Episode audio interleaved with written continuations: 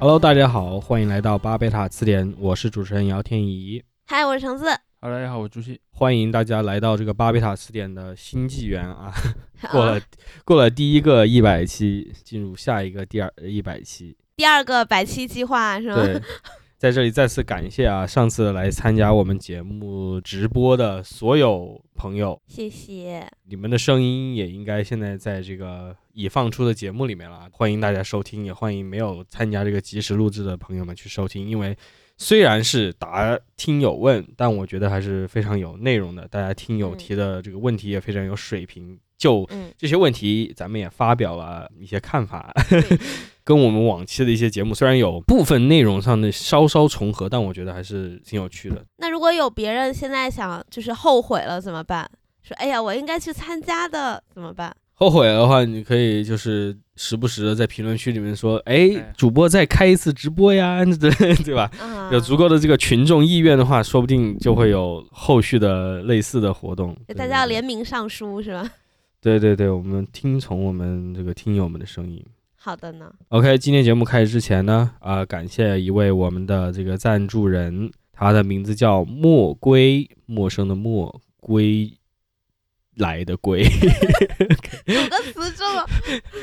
谢谢你，谢谢你，谢谢支持，对对对，然后啊，也再次感谢上一期之后还有听友私下给我们打赏啊，这非常感动，非常感动，就是不想让平台抽成呗，就是。对对对对对，非常直接的就跟我说，就是哎，为了表达这个感谢，通过这个方式，呃，所以呢，我们继续对吧，做大做强，OK。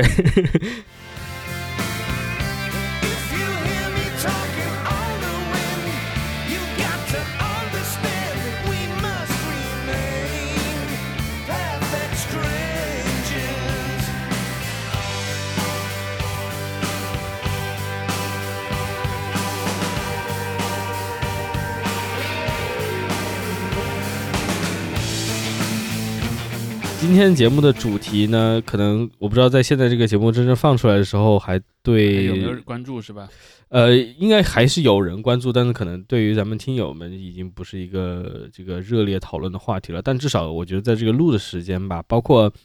今年以来，我都觉得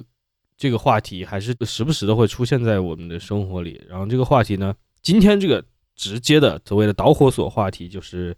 最近关于所谓的这个禁养犬管控的一些措施，在一些地方实行之后，引发的各种网络上的讨论，包括一些对于线下实际发生的一个事情进行的一些反应。嗯，对，就录这个节目之前的大概一个小时吧，中午的时候我还看到我以前去过的一个宠物呃宠物医院的那个医生还在朋友圈里发说，在北京。也发生了那个宠物被投毒的事件，他还在提醒，就是养宠物的人，就是出门要给你的遛狗的嘛，你要给那狗戴个嘴套，防止它在外面乱吃东西，因为有可能会被投毒。嗯。嗯。嗯嗯，这个事情的这个直接起因呢，我看了一下，是这个十月十六日啊，在四川，有一个小女孩被一个这个罗威纳犬给咬伤了，这个两岁的小女孩，嗯，然后还伤的还挺挺严重的。这个事情一发生之后，从当地开始就是这个四川崇州啊，从那里开始，然后到各个地方的一些小城市，然后大城市等等，都有这个室内的人员进行禁养犬的一个管控的行动，进行调查啊，去查牌照，然后查你这个犬的品种，然后如果有问题的话，就要进行相对应的处理。而且就是有趣的就在于，呃，不是有趣啊，就是。就是我一搜什么禁养犬、流浪狗这种管控，立马的新闻都不是就是最近发生的事情。你会发现这个搜索的无论是百百度、谷歌上面它的记录，就是从什么二零一几年到现在，每年都会有一轮这样的捕杀流浪犬、流浪猫，然后禁养犬的这些争议等等。所以呃，这一回的话，虽然就是感觉讨论热度特别热烈啊，但我觉得还是要放在这个。整体的这个背景下看的，它是有历史背景的。对对对，然后这一次我觉得这个一个比较热点的问题就在于，就说很多网友，至少我看的，无论在微博还是这个虎扑上，就是我经常会看到大家呼吁保护动物什么的。我觉得这个还是挺常见的，但这一次可能对于很多人来比较特殊，来在于就是说，突然发现特别多的人就是希望去非常决绝的、非常甚至暴力的去把这个问题给解决掉，就是把所谓的流浪犬、流浪狗、流浪猫问题解决掉。嗯，这次的感觉，这个声音还是特别多的，我不知道你们的是不是这种感觉。我倒觉得没有特别多，因为我因为我已经围观过好多次类似的事件了。嗯我先说从我的这个视角来看这个事儿的整个的一个呃来源。其实我作为一个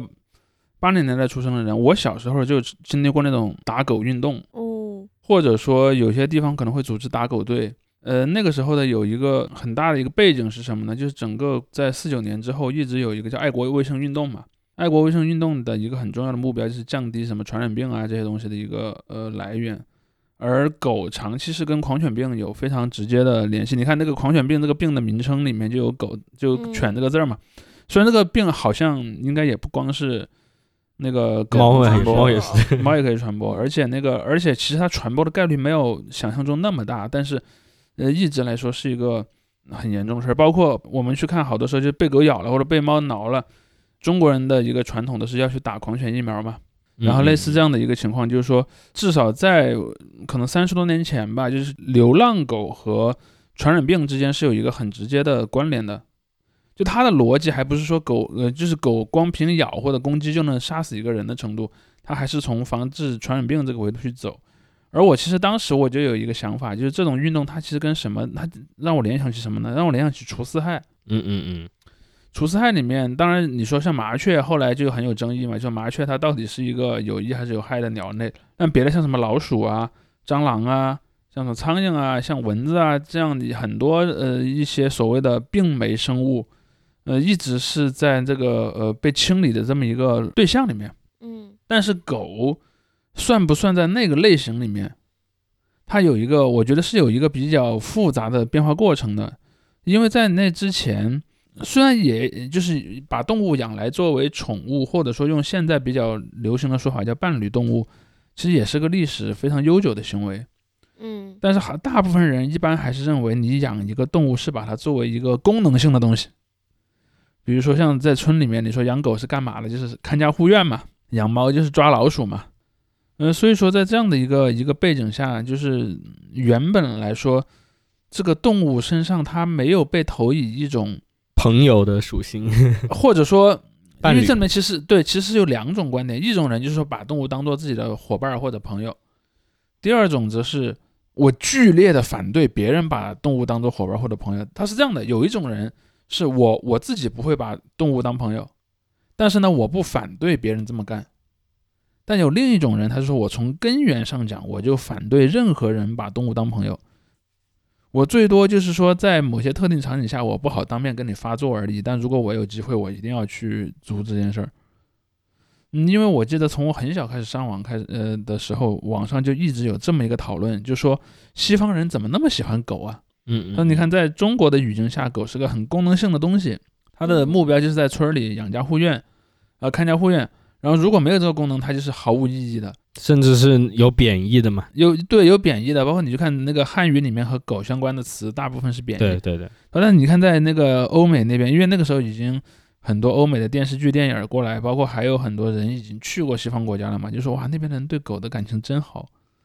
包括你看你那些像西方的那些电影里面，经常有这么一个情节，是一个小孩儿、小男孩儿或者小女孩儿，从小就是跟家里的那个宠物狗一起长大的，跟那个宠物之间的关系特别好。其实这种感情是很容易被理解的。反正从我的观察观察来看，因为六七十年代还属于，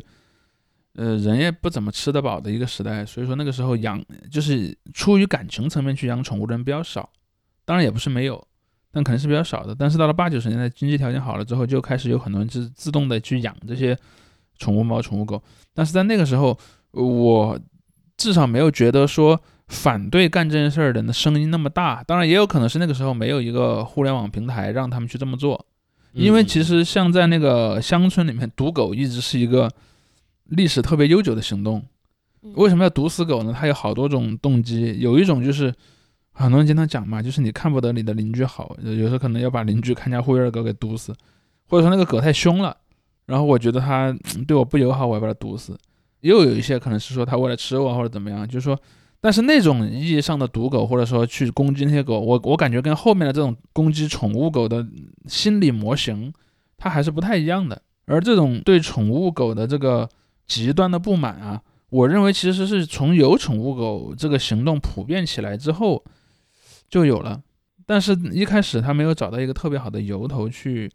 集中的发作。我观测到的一个由头是什么呢？就是那个广西玉林的那个狗肉节嘛。嗯嗯嗯，哦，一开始就会有一些那个比较喜欢狗的宠，尤其是养宠物的这些人，他们就会去抗议。然后有一些人可能会凑钱把那些要被杀掉的狗买走，然后去再把它收养起来啊，或者是去领养出去这样子。还有，我记得在那些年，至少在我印象中，至少也是十多年前了吧，就发生过那种爱狗人士去拦截运狗车，嗯嗯嗯然后呢和司机发生冲突。当时在网上，那个时候我记得还像什么猫扑啊、天涯这种论坛上，就经常有这样的帖子出现。每次一出现这种帖子，就会引起那个爱狗派和反狗派两派之间的一个激烈的矛盾。同时呢，每年还有一个那个就是玉林狗肉节，因为它是夏至嘛，好像我没记错，应该是夏至，然后所以说它就相当于是变成了一个每年有一轮固定的吵架的这么一个时间周期的这样的一个状况。而那个时候，你会看到说，在玉林狗肉节或者那样的一个一个背景下去吵，它还跟那个跟宠物狗攻击人没什么关系。嗯你经常会看到那个反狗派的有一个论点是什么呢？我就见不得别人爱狗比爱人还要多。嗯当然，这个问题其实很赖皮的。就比如说，呃，我和人类里面的有些人可能是隔得很远的，但我和我自己的宠物是整天待在一起的。你不能要求我对人类里面的每一个人的公平的爱，能够爱到我大于任何一个别的东西。甚至那些反狗派的人，他也无法保证他爱生命中任另外一个非人的东西，比他爱所有人的下限还要再低一些，那是不可能的嘛。嗯呃，但是他们就会拿这个东西，因为狗和人，就像刚才天宇讲到的，因为在中国的传统文化里面，狗身上是带着很多负面的、坏的印象的嘛，所以说他们就就可可以用这个去作为一个道德上的大旗去攻击这些爱狗人士。所以这个东西，我觉得其实是、很长一段时间以来的一个一个矛盾。当然了，这次的这个呃狗咬小孩这个事儿，是个对他们来讲，对反狗这一派的网民来讲，是个特别好的动员的机会。而且他，我觉得他们有一个特点是什么呢？就他们要做这些事儿，其实不太用真正的那种有严密组织的去做。好比说，可能有一个有那么若干个反狗派的这些 KOL 在网上说，我们应该去买一些毒药，去随机的投放在那个可能有人遛狗的什么地方，然后把那些狗毒死。这个东西它不不太需要有一个固定的长期的组织，它可能就是随机的做。包括以前那个虐猫的那些人也是一样的。嗯他们可能就是每个人就是一个孤狼式的一个攻击者这样子，就是我觉得这一点来讲，我只能说我的一个最粗略粗略的观察，就是有这种恨宠物的人，他们是一直长期存在的，但是说他们平常可能属于一个没激活的状态，就藏在一般的人是灰里面。色的是吧？是灰色的对出现什么事情，咔嚓就变彩色。就我在这儿，其实要先坦白一个立场，就是我是一个恐犬怕狗怕猫的人。对，这个嗯可能有些人已经要开麦了，但是其实我怕狗的故事是一个挺点的故事。就是我幼儿园的时候，我本来就就比较矮嘛，所以对于我上幼儿园的时候的我来说，就是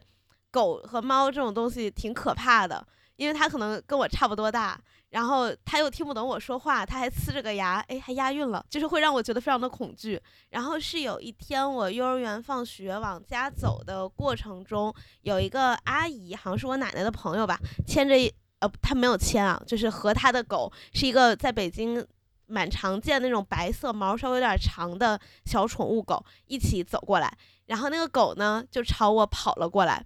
我本能的就开始逃。但首先我是跑不过狗的，其次我内八字从小就很严重，所以我就被自己绊倒了。当我趴在地上之后，那个狗冲过来开始舔我的脸，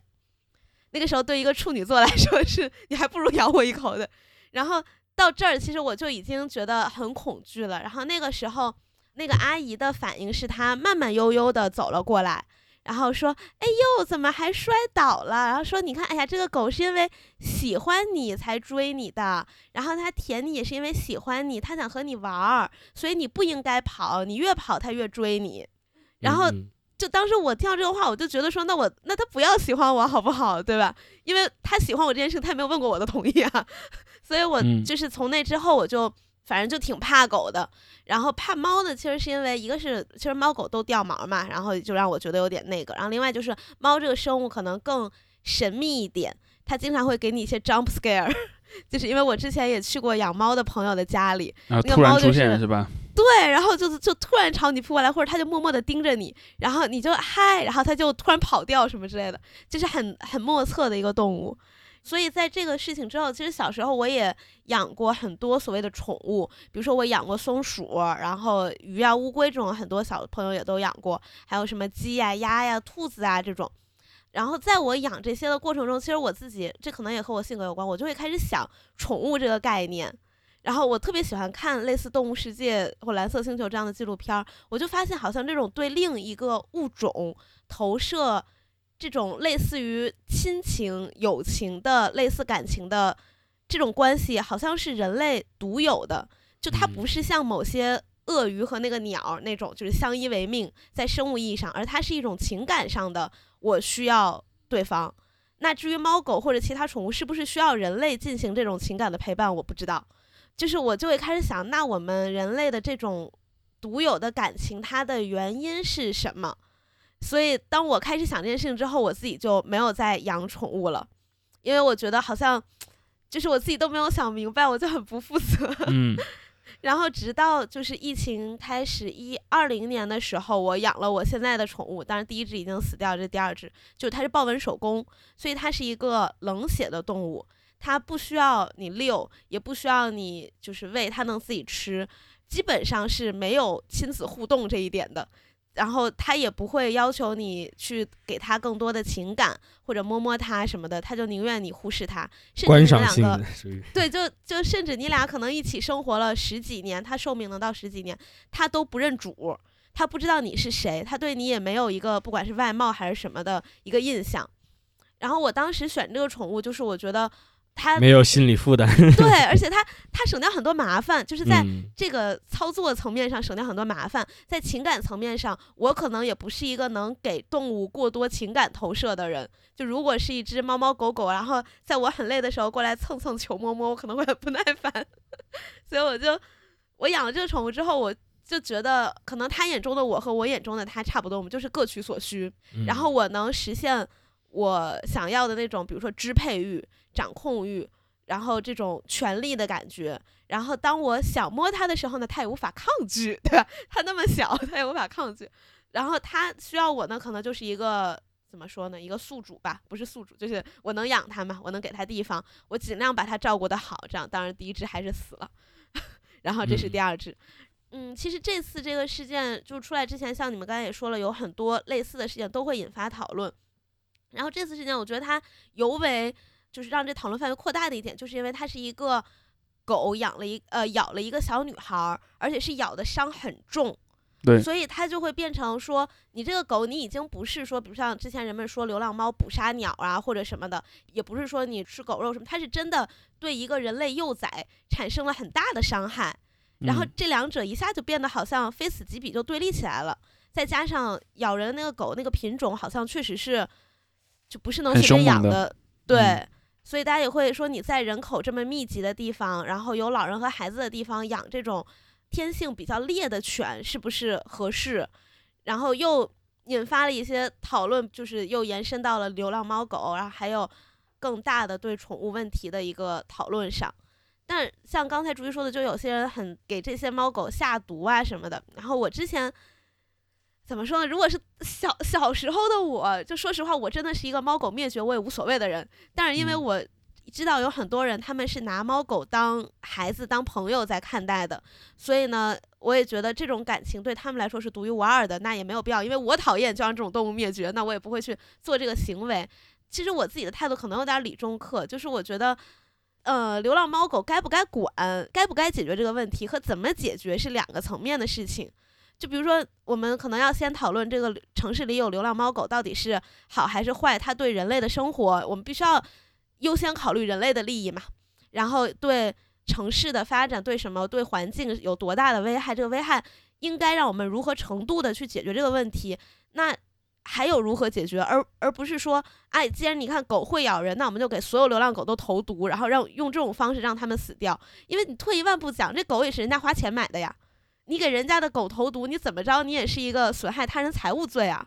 对，其实你刚才讲的这一大段里面有好几个点，我都觉得可以好好 响应一下。对对，就是因为首先你讲的你的这个起源故事，对吧？就很嗯很 Batman，我们看的很多这个蝙蝠侠的电影里面，他对于这个蝙蝠，对吧，产生的这种执念，也就是因为他小时候被这个 被被蝙蝠给就是突袭过。原来嗯呃，但是好像还没有有那个还没有那种狗的超级英雄，对，没有狗狗侠 有有有猫的超级英雄，什么猫女之类的，黑有黑猫猫什么的。对对，对你像猫女，大家看那个《蝙蝠侠归来》那部电影里面也是类似的一个情节，就是他在一个非常就是受伤的一个状态下，被这个猫咪相当于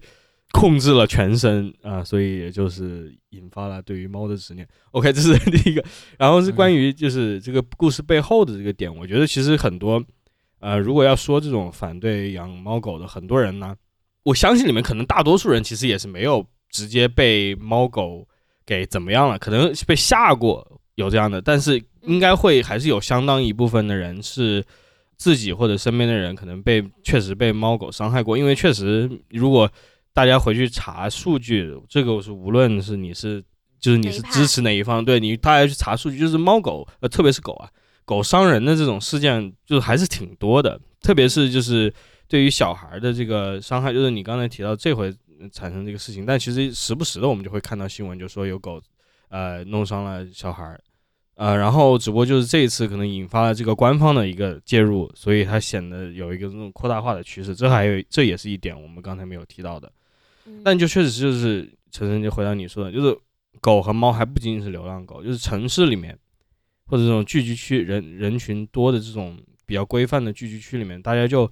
确实比较难的把控这中间的这个宠物或者动物的这个行它的这个行动范围、它的行动自由，包括你作为这个动物的打引号主人嗯所担的这个职责。竹溪提到一点，就是在农村，就是时不时的出现一些呃这种伤害动物的事情。我昨天在想这个节目的时候，也是在想，就确实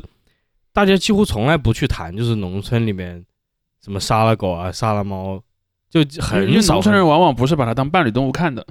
或者即使他们把嗯这个事情对于那个受害者个人，他把这个事情看得很重，但是在整个这个那个环境里面，就大家都不太在意这嗯个事情，或者说也没有把这个事情上升到哪个地方，反而就是因为城市里面城市人群他有的这种宠物狗的这个。可能一个更加稳稳固的一个怎么一个说呢？这种观念吧，一个观念，对对对，一个嗯这种关系的一个建立，所以大家对于这种狗的这种精神或者呃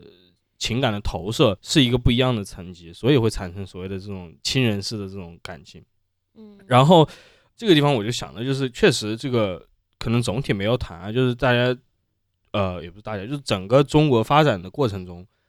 宠物狗，就刚刚主席也说到，就是美国电影进来的时候，那时候大家觉得还是，包括今天看你都会觉得这个狗的地位跟狗在中国地位是不一样的，因为就是整个文化这个氛围不同。然后中国包括你去养猫狗，感觉就是这种所谓的一个正规化的过程就特别难的嗯推行。对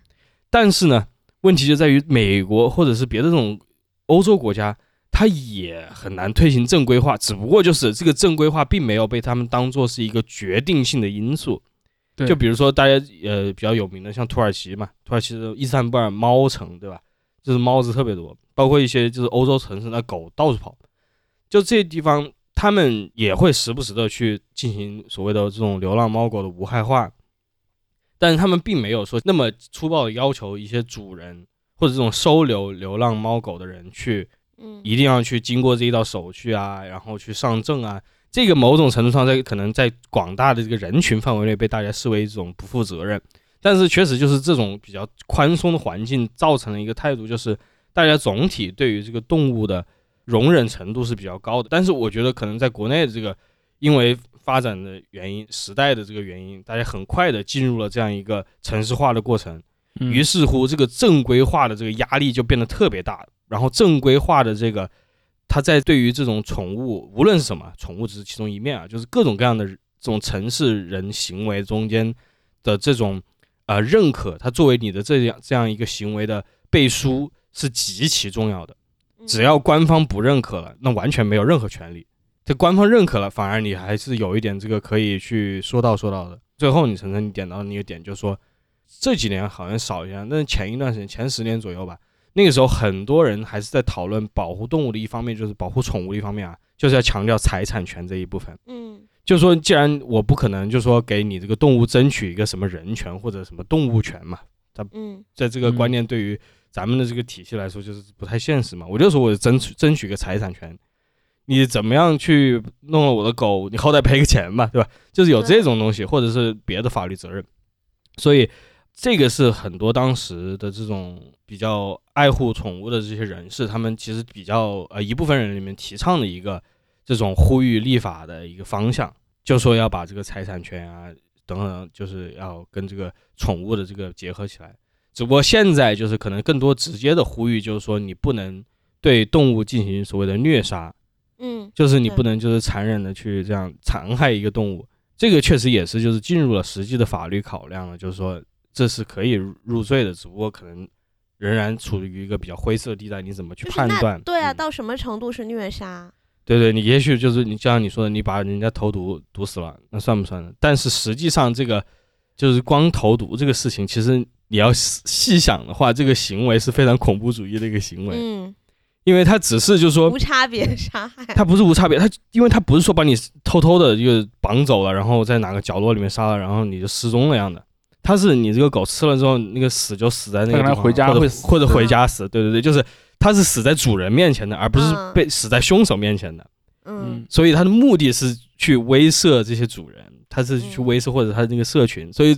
你要说起来，这个是有一点那种恐怖主义在的，在。这个内核，但我我觉得这里面我有有一个点，就是我我觉得天一点点到了很重要的一个逻辑，说中国在经历最近几十年的一个打引号所谓现代化，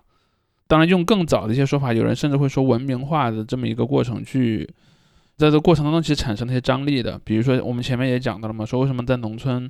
那个事儿没有看的那么大，比如在农村可能说举个例子啊，很多农村里看家护院的那些狗都是没有名字的，嗯。有没有名字其实是一个非常重要的点，就是有名字是意味着你似乎把某种你自身的感情的一个投射放得非常的认真的一个角度。比如说你去看很多回忆农村生活的呃文章也好或者什么都都会也好，哎，我爷爷家的那个老黄狗，但是那个老黄狗是没有姓名的。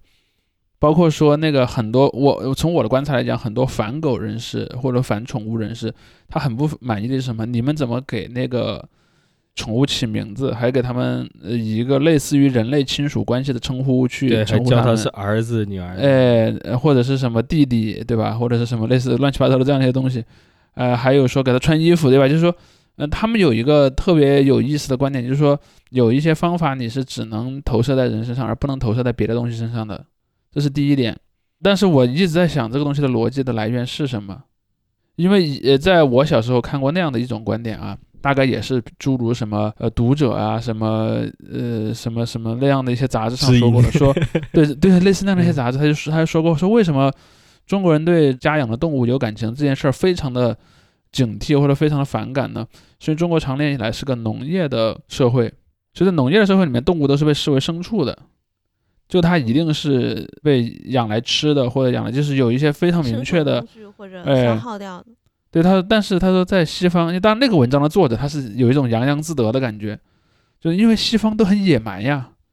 他们长期生活在一种什么畜牧啊，或者是那种就是呃生周边的生态环境比较的比较的野的这种状态下，所以他们需要那个宠物，尤其需要狗作为他们的伙伴。比如说你要去打猎，打猎的时候需要猎犬嘛，你住在那个森林里的那个小木屋里，你需要一个帮你警戒的一个犬嘛。包括说还还有更那个什么的阿拉雪橇，对吧？狗甚至在某个程度上它变成了一个交通工具。所以在那样的一个语境下，那那篇我看过那个那个文章，我我相信可能有些读者也看过类似的文章。它逻辑是说，由于中国的这个文明特性，中国人从来就对这个伴侣动物这件事儿非常的不满意。当然，我觉得它这边带来了另一个点，就我们如果假设我们接受这种观点啊，接受就中国从某种传统上讲，不管那个传统是不是单单因为是农业社会这么一件事儿。可能还有别的因素，我就不展开分析了。有那么一个传统，但是呢，至少在近代以来，新传统其实出现了。而且我还要再争辩一点的，就是说，在中国这个社会里面，本来就有养养宠物的旧传统。就像我外婆就跟我讲过，说她的应该是她的奶奶还是反正就他们她她的长辈，小时候她就见过她也是养宠物的，就养一只猫。对呀、像对这样说起来，就是稍微插入一下，就是关于嗯宠物这个所谓概念的形成，它其实就是一个从西方讲的话，就是这种资产阶级形成的，或者从封建到资产阶级的这样一个转变过程中，它逐渐变成对一个地位的象征。然后中国其实也是的，就是它有个封建的地位象征在这里。对我我我想争论的点就是说，我倒不一定认为它是从封建社会到资本主义社呃社会，它是一个有到无无到有的过程，而它可能是个少到多的过程。嗯嗯，比如说，像在传统社会里面，可能那个皇帝能养宠物，对吧？我们都知道清朝的皇帝他还有专门那种宫廷画家画他的养的那些宠物，然后包括再往前，你看历代的那个君王。都把养一些宠物作为他的权力的象征，对吧？养豹子的、养大象的、养孔雀的，还有养什么一些你现在都不知道是什么动物，有一些奇怪名字的动物的。然后可能往下再有一些，就是比如说一些特别富有的，像什么一些大地主啊，或者像一些官员啊，或者像一些大的商人，他可能家里有。但是那样的人在古代中国社会里面恐怕是一个非常小的群体，嗯嗯嗯可能在全体人人口里面占的比较小。而像刚才那个天怡说的，比如像欧洲社会，那肯定以前那些国王也养宠物的呀。对，女王的柯基 很有呃，对，只是说可能那个什么资本主义的这个时代，比方说十九世纪啊，我随便一说，十九世纪，比方十九世纪，可能随着生产力啊、经济的发展，能养宠物的人从少量的宫廷贵族变成了很多城市里面有一定的这个呃收入、有一定的这个经济基础的人都可以了，它应该是个扩大的过程。嗯嗯嗯而在中国，我相信也是一样的，就是说我我有一个模糊的印象，我没有做特别细致的研究，我有个模糊印象什么？就自民国以来那些文艺作品里面抱着宠物的人的形象一般是什么？是一个穿着旗袍、烫着卷发的上海滩的富太太。对，嗯没错。就说这就意味着这个养宠物在那个时候是被认为一个地位的象征，因为说白了，在那之前的中国其实就是一个很马尔萨斯的一个世界，就是说你是处在一个生存的危机边缘，一年什么都不说你去买别的东西，就光是让一个人饿不死的那个生活物资，可能在很多地方都非常的紧张，对啊，哪有闲钱？所所以人们就认为养宠物是个非常疯狂的行动。包括你看以前的农村里，就算养个狗看家护院，那也是只给它喂一些剩菜啊，或者甚至让它自己出去找一些乱七八糟的东西来吃，对吧？中国的那个谚语对吧？狗改改不了吃屎，这样的一些东西。嗯所以说，在这样的一个演化的过程当中，它其实代表的一种嗯身份的一个一个一个上升吧。而在那个改革开放之后，其实有一个特别有意思的事儿，就是在之前一直压制的那种状态，就是以前是有官方官方的一种态度，你不能去追求所谓的打引号资产阶级的生活。嗯而其实，在八十年代之后，人们是有一种逆反心的。就现在你把那个政策取消了，我还真就要给你资本家一下了。虽然你会看很多人，他其实也不是资本家，可能也就是个城市里的一个什么工薪阶层，可能或者是一些从事从事商业的这样的一些人，他就是要通过这样的一种呃养宠物的行为，来对以前的那种的政策、对文化或者对心理的一个压抑做一个很大的反击。还有一个点，其实我因为我想起来这是我个人的故事嘛，就是我我姥姥，我小时候啊去他家的时候，他家里就有一只猫，那个猫好像也是从哪里收留的，应该不是自己买的或者怎么样，就是嗯哪一天跑到家里来了，然后从此之后他就喂喂它吃的，然后一一直吃吃吃，就长得还挺大的。然后那只猫，又在我当时的观察，吧我现在回忆起来，就是它跟我姥姥的关系也不是特别好，啊就是 我姥姥经常还说那个猫就是到处跑，经常跑不见了，啊怎么怎么样，然后怎么可能隔一会儿，隔一段时间才回来一次。然后隔一段时间回来一次，然后我都忘了那个猫是公猫母猫，反正就是还也涉及到生了小猫的这种事情，就是没办法处理等等。那那在猫眼里，你姥姥家就是个食堂呗。对它就是时不时的，还有我因为住他那儿的时候，他会把一些剩饭或者就是专门弄一些这种所谓的猫饭嘛，给那个嗯猫吃，然后那个猫就吃完就就又溜了。我们也这些小孩也没有去跟那个猫玩儿，它就溜了。然后我们有时候在屋里看到他，然后他也躲着我们，所以这个里面也有一层。我觉得我现在想起来，可能你想想，在这种城市的环境里面，我姥姥她住的那种小地方，她那样的人，她也肯定算不上什么资产 或者布尔乔亚的这种东西，对不对？它纯粹就是一个，就是你进入这种城市了之后，也许你独居了，或者怎么嗯样，你在这种逐渐原子化的过程中，你需要一个感情投射。动物，对对，或者是怎样有一个活物吧，在你身边，然后它也不说虽然不是特别好，但也至少不会把你怎么样。嗯嗯，呃，所以你跟他这样一个相互的相处的一个过程，也许确实就带来了一种，无论是类亲人的类朋友的感觉。类朋友啊，亲人肯定算不上，但就在当时那个时候，包括后来那个猫，应该就是自己哪一天就跑掉了，也不知道就是死掉了还是怎么样，就就不见了。包括那之后，就是我姥姥也再没有说另外养过宠物，就是在那个时候，就可能九十年代中期或者是零零年代的时候，零零年代初的时候，大家的整个城市里面的生活水平也都过得去，就是也许有些人还过得比较紧张，但是你一天稍微吃饱饭，也多数人应该可以匀出一点东西的，比如说来，就是那个时候啊，不是说现在买猫粮这样，就是自己会可以运、找点剩的东西。东西给猫吃，对对对。所以我我觉得这也是一点，就是不仅仅是说这个宠物作为一个地位的象征，它在扩大化，在人人群中这个意义有这样一个扩展，而且就是作为一个在基础的这个能力上、物质条件上，它是全面开放的，几乎在城市里面。嗯，嗯。基本上你只要如果不谈那种小朋友想养养，就是稍微就是成年人有自主决定能力的人，有自己可以支配的空间的这些人，他们想养宠物其实很简单的，也不是很简单吧，就是相对来说就是难度也不大的。那说到这儿，我就要说一个点了。如果如果我们把刚才说的这两种心理模式做一个简单的二分法，但实际上可能没也没有完全那么简单。我只说这个很很粗略的模型。如果我们讲当中有一种追求这种地位式的动机和一种追求私人的这种感情连接的动机，那这两个东西我认为是两个并行的动机。当然，可能一个人养宠物是在两个动机当中各有一部分的因素，可能有一些人是其中一种因素大，有些人是另一种因素大。而我在这里就要提出我的第一个观点了，就在呃养猫和狗这两个宠物上，养狗这件事儿的那个呃外部性是更大的，养猫这个事事儿就没有太大的外部性。当然我，我稍后要展开讲，养猫也逐渐有了这个外部性。呃为什么呢？因为狗是一个需要遛的动物，对，是要给别人看的，对，就是不管你自己愿不愿意，你养狗这件事儿都是会被外部感知的。嗯嗯，嗯因此，养狗就天然的具有一种，嗯，这种展示性在里面。嗯，而养猫呢，猫在一一般来说，它一辈子不出门也可以。但是我要讲的那个变化的点在哪儿？变化的点就在于社交社交网络的出现。对，嗯我现在觉得养猫比较那个，你知道吗？那或者说这样的，养猫这件事儿，至少在今天为止，它的这个社会性变得很强了。对，只是说它不是通过把把猫牵到公共场合去，而是说把猫的视频发到呃网上，发到发到朋友圈这样的一个状态。当然，我大判断呃仍然不变啊。我认为养狗的这个外部性是，呃或者说这种呃炫耀性和是相对于它的那个内部的那个内心性是要强得多的。这其实也是为什么养狗更容易引起争议的原因。但我觉得猫的陪伴感没有狗那么强哎。就如果你是想要一种情感上的慰藉的话，好像狗那种热情的，呃，那不一定看，我觉得，我觉得看人，我觉得看人，我觉得看那个人，也看猫 当然，我们先把个体因素刨掉，把猫和嗯狗内部的个体因素刨掉，我们可以有一个大判断，不错的是什么呢？就狗对人是更亲近的，猫对人是相对更疏远的。嗯但是有一个点是什么呢？有些人他就不喜欢那种一直很亲近的陪伴感。嗯，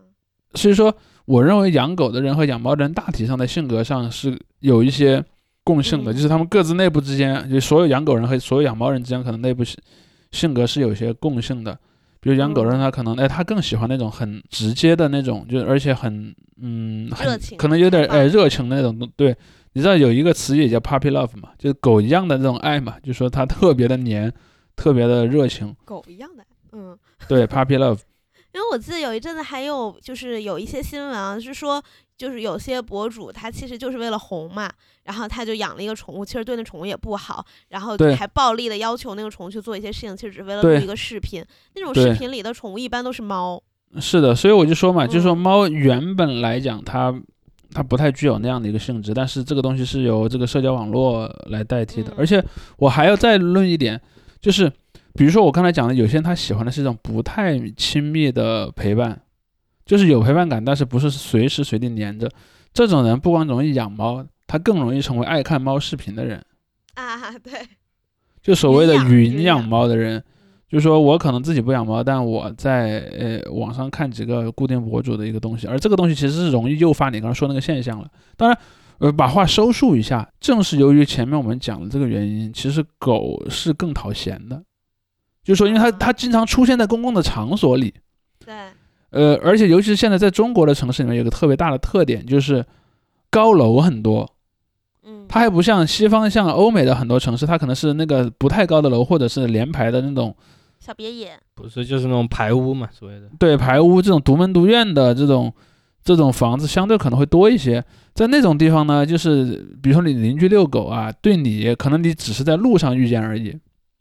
但在中国你经常会在电梯里遇见狗的。啊，好吓人，我想想都害怕。呃，我我知道有一些很不太喜欢狗的人，他甚至会拒绝跟狗在一个电梯里。嗯就所以说，狗会带来的因因素就有很多了。第一，比如说对卫生的影响，因为因为狗是可能会随时在外面拉嘛。然后同时呢，狗会对安全带来一些危险，就像你刚才讲的，尤其是一些比较嗯凶猛的狗的种类，它在外面就会有可能会攻击人，也不管它是应激也好，还是什么原因也好。嗯而狗的这样的一个外显属性是非常明显的，而且你知道，在中国还有另一个问题，就是说，反正这种人比较多吧，就是那种没有公司的边界心的，比如说，呃，嗯，那个出去遛狗不牵绳儿，对吧？对，就如果如果你在你自己家里，在你自己屋里，然后你养狗不用任何控制的东西，那是你自己的权利，没有问题。但是你又往外走，比如说走到那个院子里，走到那个公共的那个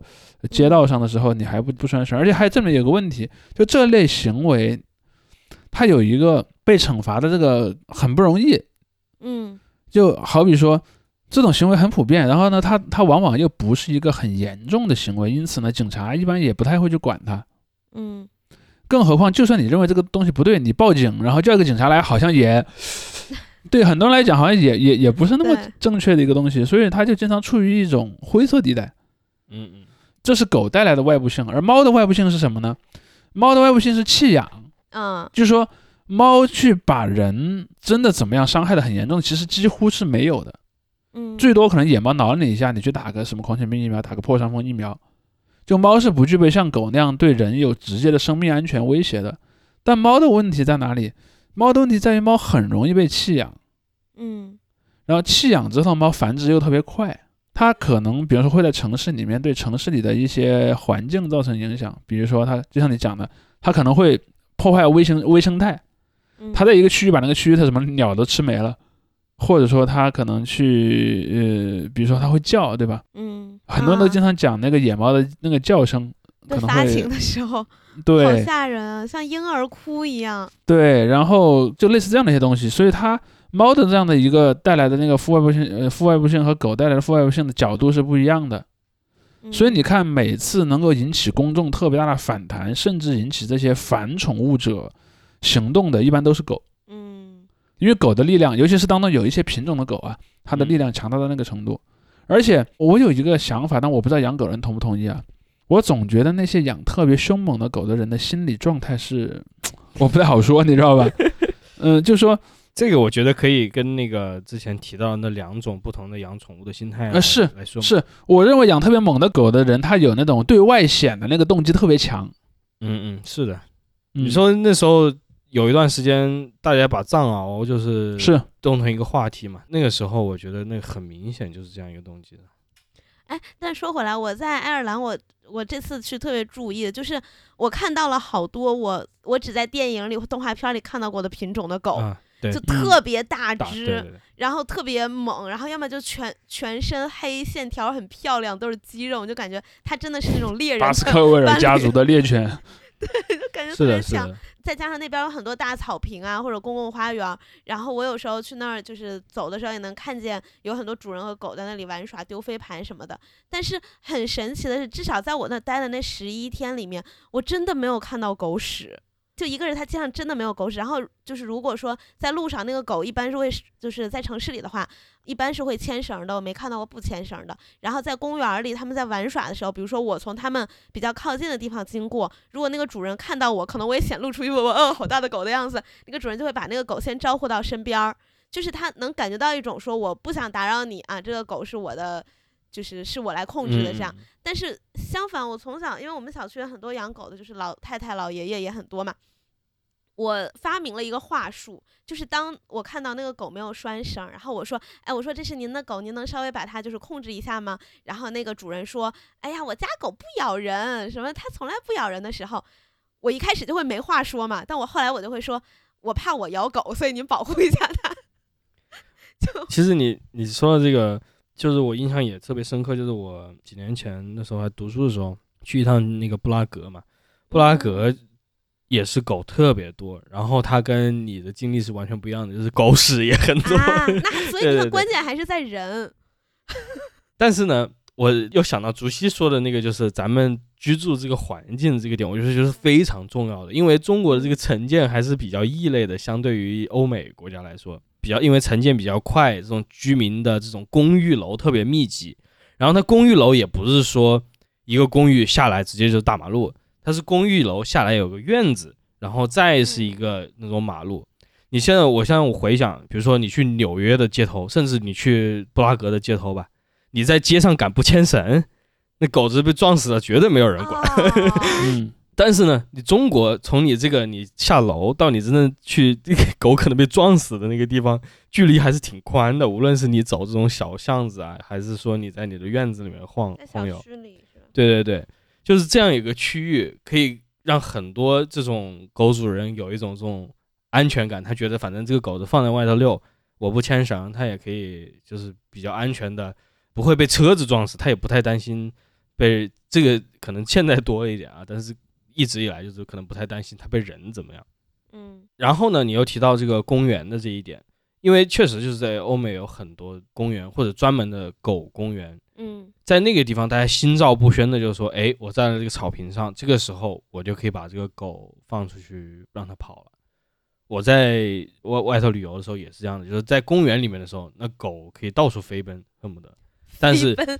对。一一出来，因为他们的那个城市就是因为公路修得早，所以它其实修得挺密集的。于是说，它那个建筑，你人居住的区域进入那个实际的公路，这个中间间隔特别短。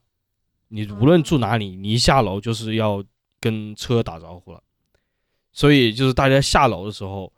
他不可能不牵绳，嗯，因为那真的就是会被车撞死。出于保护自己的宠物的这个心态。对对，可能所以他们确实也形成了这样一个，可能在中国的很多，无论是反狗还是反宠还是爱宠的派，在看来都是比较呃良好的这种可以去值得学习的所谓的嗯负责的、负责任的养宠物的人。但其实他们的这个习惯也是很多受这种外部，受环境影响的。对对对对对，不过你说到这儿，我我会想到一个点，就是说，当然你刚才说的那一点啊，很多人都考虑他，比方他考虑是我这个狗的安全，但是他在我觉得在中国有很有很多这样的人，就是他只考虑我自己的安全，他不考虑别人的安全。比如说，嗯呃，我不牵绳儿，也不会有人来来那个对我的狗怎么样，但你的狗可能对别人怎么样啊？嗯嗯，嗯尤其是那种大型犬，如果你真的说你是一个那种特别小的那种狗，倒也罢了，就连个婴儿那个狗都没没法拿它怎么样。但有些狗其实很大的，那个狗其实嗯你首先要考虑是你对别人的问题。当然，这这只是个细节。我想讲的是，我顺着那个天怡刚才说的逻辑去说，就是那个环境对这样的一些习惯的影响。其实在中国有这么一个特性，就是在中国那种。带有一个封闭的环境的小区是比较多的，就是刚才我们说的那种嘛，你在小区花园里遛狗，的那个状态和你在大街上遛狗可能还不是完全一样的。我觉得这其实带来一个很有意思的东西啊，比如说你在你的房子里面、客厅里、卧室里，你怎么管人？那个一般不会有任何人觉得有意义，那是你个人的空间，你有自己绝对的自由。如果呢，你是在城市的街道上，当然也有人在城市街道上不牵绳遛狗啊，但是那样的话，我相信绝大多数人都会认为那是个没有公德心的人，嗯这点也不存在什么意义。但是呢，自己的小区内其实就非常的微妙了。对，嗯有点模糊了。有点模糊，对吧？就类似于，它是一个一群人可以共同使用的私有空间，就像我比方我们这个小区有一百户啊，前面有个花园儿，呃，这个花园对于这一百户以外的人来讲，毫无疑问是一个私有的空间，是一个不能随便去去侵犯它的空间，对吧？也是有产权的，有公摊面积在里面的。但对于这一百户人以内呢，比如说我我是个养狗的人，我有个邻居，那个邻居家有个两岁的小孩，我那个狗又很大，那我跟他的那个观点可能是完全冲突的，就是那个花园在我跟他之间其实是一种公有的空间，但是对于外人来讲是个封闭的空间。那么在这样的一个空间之内，人们是不是拥有一定的比外面更大的自由呢？好像也不一定。嗯比如像像刚才天一说的啊，有一个公园，人们都默认那个公园里面是可以把你的宠物放在里面飞奔的，甚至让这些宠物互相追逐的。OK，那群人之间有共识，甚至全社会也基本上大体有了共识。但是你很难说，比如说有某一个小区，这个小区专门是个狗小区，就是这个小区里的那个楼下的那个花园里面，就是所有人都可以在里面遛狗的。其实我我一直有这么一种看法，呃，就有点像那个现在坐你去坐火车，火车上也有，呃，安静那个车厢安静车厢和、嗯和可以车厢呃发生的是没有，呃所有车都是无烟的，没有有烟车厢的。现在啊，对对以前那个绿皮火车是有些段可以抽烟的，然后还有比如说有些地方是那个暖气呃冷气开的特别猛的呃低温的车厢和常温的车厢。强冷和弱冷，呃，强冷弱冷，对，甚至在有些像日本还有什么专门女性的车厢对，好像在中国有些城市也有女性车厢。嗯我其实觉得这个观念是可以铺开的，比如说某一个房地产商开发的，就是说我们这个小区是宠物友好小区，我们这个宠，甚至比方我在楼下花园里面，我一开始设计的时候就给你弄一些什么狗可以去跑的一些特殊的环境，对吧？一些什么可以钻洞的呀，一些可以那个呃那种那种什么，有一些沙坑啊，可以让狗在那边跑的。我觉得是可以这样的，就是说，因为这里面有个最大的问题，就是持不同立场的人，如果他们都只跟自己同样立场的人生活在一起是没有问题的，嗯，但和他们有不同立场的人生活在一起，麻烦就很大。就要建立一些规矩，而这个又很难。，对，但我我个人其实非常主张，在绝对公共场合，就像我们刚才讲的那种大街道上，是要对遛宠物这种行为有绝对的限制的。嗯就像那个狗嘛，你不可以不牵绳。我其实甚至都主张，对于不牵绳遛狗的人，警察是要要有非常高的那个处罚权的。对，我觉得这这咱们好像是其实是有规定的，只是没有。但但因为在现实中你没有那么多警察嘛，对吧？就是你不可能每个十字路口都有一个警察叔叔在那边拦那些遛狗的人，对吧？而且嗯而且其实因为现在大家都要上班嘛，嗯真正遛狗一般也就是什么呃晚上啊，或者一些什么特殊的时段，那个时候也更不可能说在布一个很密集的一个警务的力量去去防备它嘛。嗯，所以这个其实是你也不能完全说这个行政不作为，行政上它其实可能也有一些规定，但是由于一些现实条件吧，它不可能执行的那么有力。嗯，其实我觉得这得要回到开头的一个点，就是说本次的这个网络舆论呢，一部分是回到这个刚才我们提到的这些关于宠物狗或者各种各样野猫野狗的呃应对问题，但是还有一部分也确实我们其实一直没有没有在讲的，就是很许多人的这个在网络上恶意表达嘛，嗯，特别是就反宠这一派，就是说我不仅仅是说我要去行使规定，哎，我就是要看人家这些执法人员或者是动物控制人员去把这些狗拖出来弄死，或者是我去非常积极的传播这些视频，然后诶看到有一个这个爱宠物的人，我就去给他发一些这种东西，这也是变态了吧？这种行为。还是不少的，特别是是他会他会以这种运动式的形式爆发出来。呃，我不知道我们之前节目里面有没有提到过一个什么杰克辣条，一个什么嗯虐、对对虐待虐待野生动物的一个人。呃，我觉得这个人就纯粹是一种，嗯，怎么讲呢？在我看来，纯粹是个那种罪犯人格吧。就是嗯有些人他其实和我们前面讲的逻辑还不一样。有些逻辑是什么呢？我觉得这个东西的存在是危害了一个公共安全，因此我要去维护这个公共安全。有一种人纯粹就是喜欢虐待，嗯，而且要喜欢虐待一个比自己更弱小的东西。对，比如说我，你说，哎，你你那么呃好斗，那么上上武，你怎么不去打那些呃纹身大哥呢？他不敢嘛，嗯但是他可能看一个猫，哎呀，很弱小。就你去看这个事儿非常有意思，明明是一个家养的狗咬了人，而杰克辣条这样的人呢，说，哎，我要加大力度虐猫。对，就这种人，就是除了变态之外，你没有 什么办法去形容他的。而且他甚至还甚至还说，你看，一个没管好的宠物狗咬人，正说明我虐猫这个事儿虐的太对了。呃，说明那个以前那些人人们对我的评价都是错的。就是，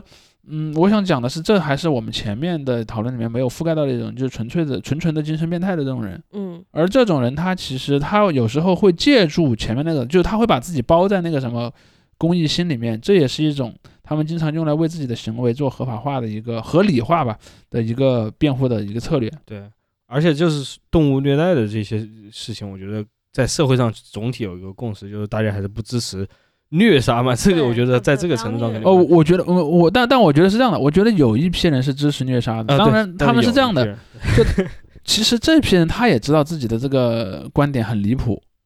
因此他们一般不敢说话的，他们嗯要等到那种出了这种事儿的时候，他就出来跳，哎呀，我这个虐杀的对，包括说你去看那些呼呼吁投毒的，就是这群人。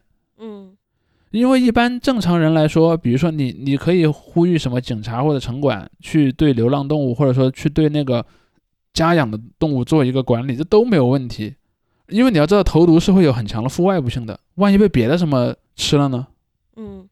其实我以前我小时候就有同学家的那个猫，就是被别人用来毒老鼠的药给毒死的。对，吃老鼠药这个好像也是一个挺大的问题。对，你甚至其实我都认为，但我我不我我没有去翻过相关的法律啊，就是我认为对于什么毒药这个东西，本来就应该做很强的限制。嗯就是以前好多地方都有卖老鼠药嘛，其实那个老鼠药有有人会买来去自杀，有人会买来去去毒害别人，然后可能有人会拿去去毒害一些动物，包括以前？不光敌对有好多种呢，有好多种，因为因为你说的只是农药嘛，还有别的一些药，包括以前还有那种什么在农村里面有人，好比我我我村儿隔壁有个村儿，村儿里有人那个养了一一塘鱼，他后来发财了，我特别嫉妒，我不爽，我就去买老鼠药倒到他鱼塘里，这种这种，所以我觉得就应该其实要对这种有毒物质要做限制的，嗯，而且这群人吧，就是他挺懦弱的，从这个角度来讲，他挺懦弱的。是的，而且我还就是说，整体的这个环境里面还有一个对于这样行为的一个辩护，就是说什么呢？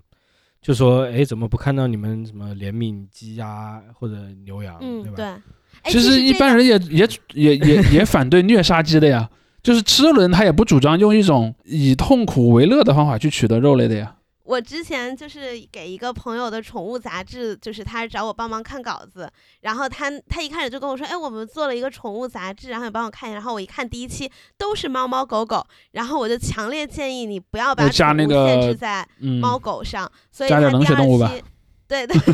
他第二期的时候就加了什么乌龟啊、羊啊、鹿啊，然后手工啊这样的。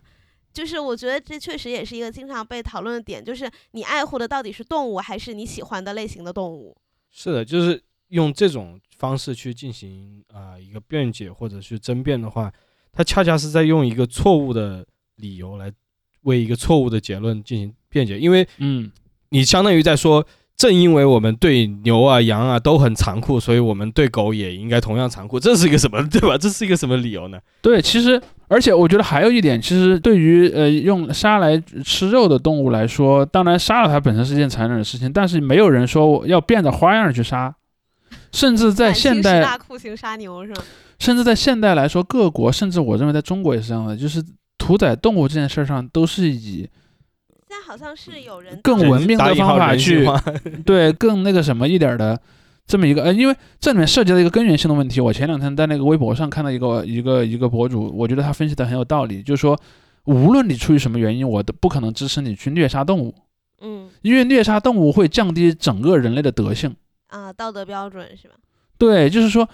虐杀动物这个事儿，不光光是个虐杀动物，它会整个降低你对残忍、对于那种呃，包括说对于邪恶的一种容忍。你看吧，这个世界上因为有控制不好的宠物狗咬了人，因此我怎么虐待一切的动物都是合理的。这种就完全是把人往野蛮的方向去去带的。嗯他完全不需要那个借口，其实没有，就是最坏的情况，最坏的情况就是连那个借口都不需要了。现在我们还处处在需要那个借口的状态，而说这个话的人，他的目标是要让让未来的那个人类世界进入一个不需要那样的借口就可以绝对野蛮的一个世界。因此，如果你认为你是文明人，你是需要跟这样的人做斗做斗争的。对，所以我就是刚才说的，就是我现在比如说看到，也不是说牛羊，就是牛或者马或者驴子这样的动物，就是长期以来在几乎是各个文化里面来说，都是作为这种工具化使用的动物，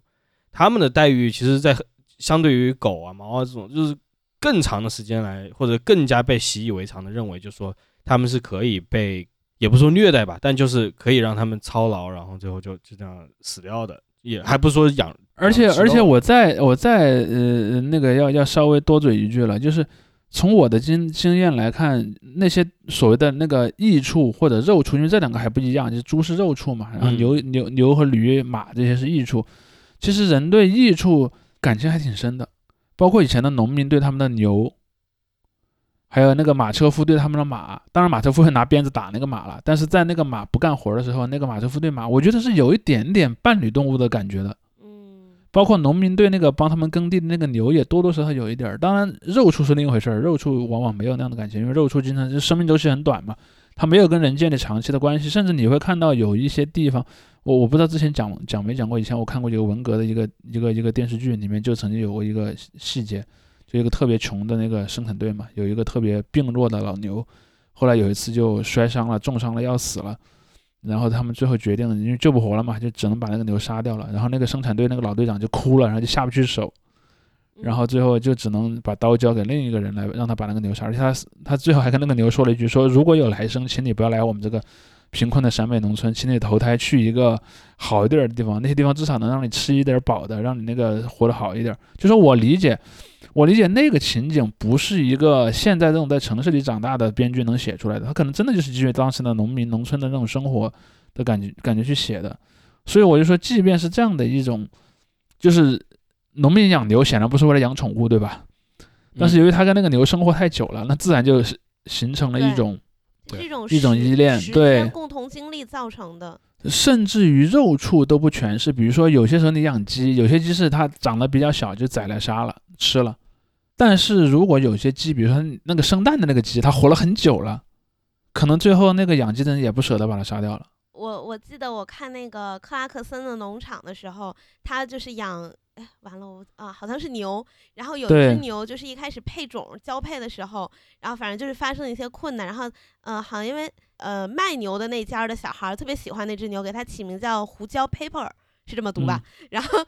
对，然后就就克拉克森也这么叫它，然后到呃后面就是那个牛其实也是有一些问题，但是他就一直没有抛弃它或者怎么样，嗯然后他又说他不是牛，他和其他牛不一样，他是这个家的一份子，就是那种。对，但其实你要换个角度讲，它有什么不一样？其实就是一种情感的投射嘛。包括说，就像那个人们经常讲中国古代的那个故事嘛，就是那个你献祭的时候啊，我忘了是要杀牛还是杀羊啊，要杀个一开始说要杀牛，然后那个国王听见了觉得特别的残忍，就说要不你杀个羊把它替代掉吧，就羊又做错了什么，对吧？我当然可能他这么有一点就是，包括也这也是那个儒儒家的观点之一嘛，就君子远庖厨嘛，就是说他认为。嗯呃，这种在他的观念里啊，你这个高尚的人，一个高贵的人的，在道德上有对自己有要求、有追求的人，你是不应该去那个对参与杀生的，你应该对自己有一个压制的。那个语境也是另外一是个 不不是现在不不自不赞成的这样一个说法。呃，是的，没错儿，我我只是说它里面包含了一种朴素的这种思想，嗯嗯嗯，就是说你不应该说把这种杀戮虐的，尤其是虐待，如果仅仅是杀掉，可能都还好一点，就是你给他个痛快的嘛。嗯，但是呢，你我纯粹为了虐待去去这样做，是一个很坏很坏的行为，而且你还从中取乐。嗯，我现在这只我这个二胎哈，它叫晴天，它就来自就它这个名字就来自于种地吧里面他们的那只小羊，然后那只羊也是他们自己接生，然后接生出来之后很艰难才救活，然后他们就决定它也不归到那一类里面了，他们就要养它，然后就给它起名叫晴天。但是因为它就是生产的过程实在是太艰难，可能它本身也有一些先天的疾病，它就肯定发育不是很好嘛，嗯，所以后来它还是因为就是先天心脏病就死掉了。然后当时看了我真的太难受了，就是因为他们把这个晴天就是当小孩儿一样养，然后也没想到会死的这么快，他们还给他买了长命锁，结果还是死了。但那期嗯节目当时播出也引发了一个意义的讨论吧，就是因为他们节目播的晚嘛，就是其实晴天已经死了。嗯，嗯然后已经死了一阵子了，他们才播。然后好像晴天死的那天，刚好播出的那集是接生的那集，嗯，就是这些观众就会觉得你在逗我嘛，就是故意弄是吧？对呀、就就会觉得你嗯在故意搞这个剧情，然后你你嗯你你如果一开始就跟我说，其实这只羊后来会死什么的，我们也不会怎么样，就当时还还引发了一些这样的讨论。嗯，然后其实这怎么说呢？这也是我一开始那大家不用看一些电影了，有些电影里面结尾那狗狗猫死掉了，那那未必会前面还告诉你一下，对吧？对啊，然后就因为这种就纯粹是当真人秀嘛，嗯，自我意识太强烈了。对，所以我这这也是我一开始说的，就是人类的这种情感投射的需求，就是你哪怕是这个，你明知道它就是一只羊，它和其他羊没有区别，但是我还是把它当做跟其他羊不一样。那你这对对对 对其他羊真的公平吗？其实吧，其实说到这里，最后我也想提到这个点，还挺有趣的，可惜没有办法展开太多啊。就是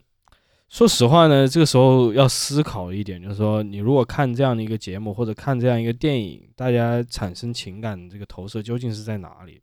你是真的去爱那个动物呢，还是因为你从那个动物身边的人上看到了一种共鸣？因为大家很容易共鸣的更多的是人的情感嘛，说实话，就是或者从嗯动物的一些表现上面，他会去认为那是一种人的情感的反射。但是在这种情况下，我们其实经常看到的这种动物啊，很多它会有这种人的互与人的互动的镜头，或者是人的互动的这种记录，里面有多少又其实是我们在投射于自己身边的人呢？而且我觉得这个也是很重要的一点，在整个这个对于宠物或者各种流浪动物的这个处理方式上面，就是大家也不是说让你去对每个动物产生一个这种情感的这个连接或者怎么样，而角度我觉得更多其实也可以落脚在说你要跟这些宠物跟他们关联的人之间能产生任何的联系嘛，对吧？我觉得产生问题的是人，就是在各种流浪猫狗事件中，你造成这个问题的还是人，关键还是在人。对对，就是骂猫猫狗狗，打猫猫狗狗没有用，你要把那个人，嗯，对，就是你真的看不惯某些宠物狗的这个，就去跟他们硬刚嘛，嗯，那些嗯试试着呗，或者去交那个正常交涉都可以，对吧？不同的人有不同的那个，也确实也有很多有不少啊，也不知道很多不少的这种养宠物的人，我们刚才也讲了很多他们的这个各种各样的陋习，这些行为也确实是要去纠正的，去改善的，整个风气是要调整的，但是不是说你通过投毒虐对吧？说杀动物，对，恐怖主义就不谈虐杀了，那我嗯就就是投毒差不多吧，我觉得。呃，投毒这种，或者是比如说去在一些私下里搞这种小小伎俩，去能够嗯造成的，这个就纯粹就是刚才主席说的嘛，它是一种自我满足的这样一嗯个状态这里。这个时候，它就是一种相反的共情，它是从对方的痛苦那里得到一种嗯快乐嘛。所以我也在这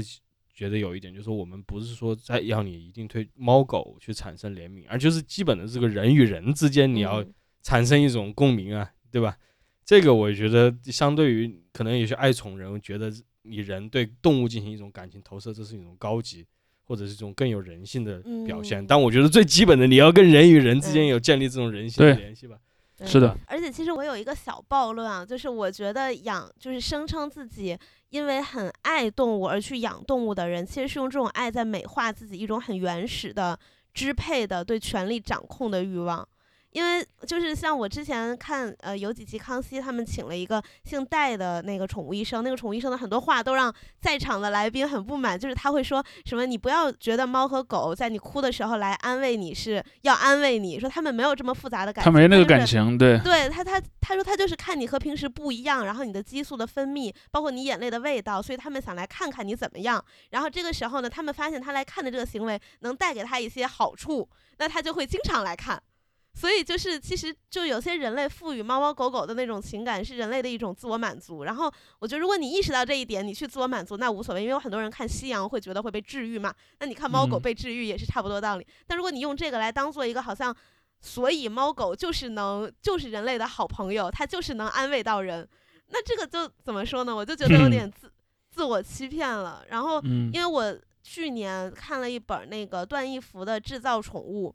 然后它里面就是用支配与权力来形容。解释人的这种行为，然后他当然他把宠物扩大化了，他把什么呃黑人啊、奴隶啊、女女人、小孩儿，然后甚至是警官都放到一个广义的宠物的这个概念下。但是反正我看他那个，我觉得支配与权利是确实，因为有大家也知道很多宠物品种是自然没有的嘛，就是人类通过一些很残忍的绝大手段多数都是自然没有的。对，对，而且可能你你现在你驯化的这个结果，你是看着觉得很可爱，但对猫狗来说它们很痛苦，所以怎么说？我觉得那本书也推荐大家看一看。然后，如果你真的觉得自己爱动物的话，那这种爱到底是什么爱，也很值得自己想一想。我觉得，我再补充一个，我。这是一个另外的文艺作品啊，就是钢琴的漫画，大家有没有看过？叫《杀戮都市》，它里它其实是一个无限流的漫画嘛，但它里面也是有一点让我印象非常深，就是在最后他们被外星人抓走了，然后养了起来，当宠物一样，然后给他们把衣服扒掉，然后让他们赤身裸体，或者是给他们穿上他们做的衣服，甚至会让就是男的和女的关在一起，然后强迫他们交配，呃，然后这些人类宠物的一举一动都会被外星人看在眼里，那对一部分人来说是不舒服的，我觉得可能。大家一想这个场景，可能第一反应也会觉得啊，怎么能这样？说这是我的尊严啊什么的。但那漫画里写的，也有另一部分人觉得这样挺好的，因为他们被养起来，他们不用工作，不用上班，不用愁生计，那被养就被养了，对吧？我就是甚至可能我在现实中我找不到女朋友，找不到男朋友，哎，你能你你能给我配一个，那更好。所以当时看那个漫画的时候，也给我 三观造成了很大的冲击，就是都是人类在养宠物，但如果人类成为宠物。你真的设身处地的想，会是一种什么样的感受？这也是我我每次看到有人在讨论宠物这个事情的时候，我就会不由自主的想到，所以我养了一只冷冷没有任何 感情的动物。说到这里，最后我也只是想给鬼王城点个赞啊！这个确实，这个漫画看到很后面才会有这个剧情，这个是他已经嗯质量控对对对对断崖式下滑的时候出现的剧情，所以是很好看，还还还是忠诚的读者啊。嗯。OK，那今天的这个节目就先先到这里。嗯，OK，正好养冷血宠物。呃，幺幺零幺七，我就放一个这个中狗呃相关的音乐结尾。哦，幺零幺中狗，确实。好，拜拜拜拜拜拜。We'll have a Dalmatian plantation where our population can roam. In this new location, our whole aggregation will love our plantation home.